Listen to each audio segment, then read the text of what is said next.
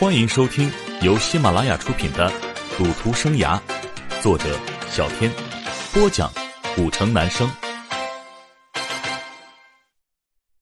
第十四章，被逼无奈。漆黑的夜晚，寂静阴森，外面的风阴冷的嚎叫着，时不时可以听到风吹树叶的沙沙声。现在已经午夜时分，一个黑影出现在仙乐俱乐部不远处。可是寂静的黑夜，凄凉的可怕，仿佛黑暗要吞噬一切。苏鹏不敢多想，只期待将小薇带走。苏鹏战战兢兢来到赌场，抬头望着眼前仙乐俱乐部，霓虹灯闪映在苏鹏的脸颊上，外面干干净净，里面却是江湖险恶，人心难测。苏鹏的表情严肃起来，但还是往前走着。啊！苏鹏被一只手抓住脖颈。被吓了一跳，原来是刚才被打出来的阿胜，面无表情，满身伤痕的看着苏鹏，苦苦哀求：“求求你，求求你了，借给我一万，就一万，大哥，就一万，我一定能够翻身的。”阿胜已经被毒瘾侵蚀了内心，走开，走开。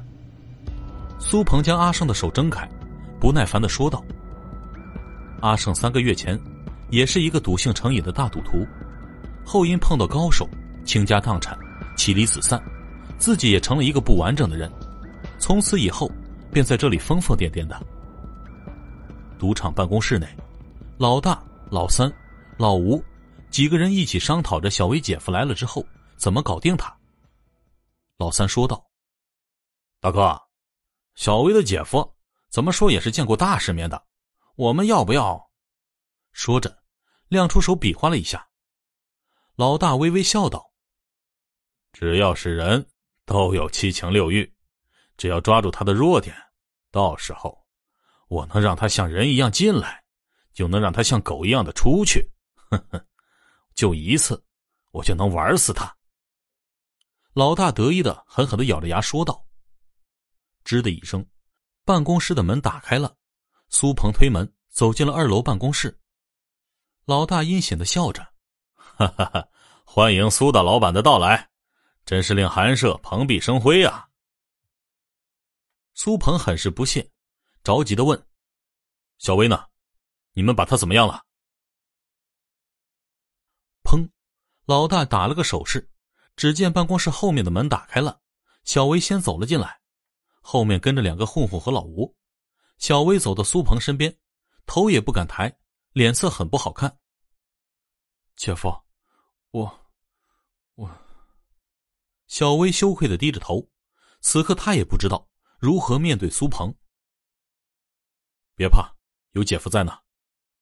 苏鹏关心的安慰道：“苏老板啊，既然你今天也来了，那咱们就说说吧。”你也是个生意人，你小舅子呢？从我这儿借了两百万，说是生意周转，这都一个月了，老是拖着也不是办法呀。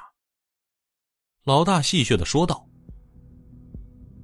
不是的，不是的，是我刚借的，不是一个月的。”面对老大的这顿说辞，小薇也是很吃惊，赶忙解释道：“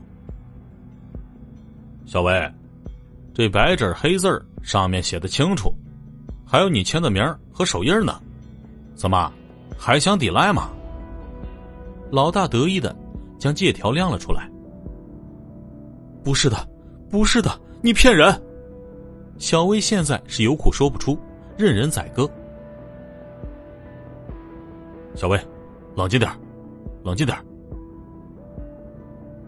双手扶着小薇的肩膀，安慰道：“姐夫，姐夫，他骗人，明明是他们。”叫我玩牌借我的。此时，小薇已经哭出来了。你们这是犯法，我要报警。苏鹏也是非常愤怒的指着老大。报警！哈哈哈哈哈哈！老大哈哈大笑，老大、老三、老吴蔑视的笑着。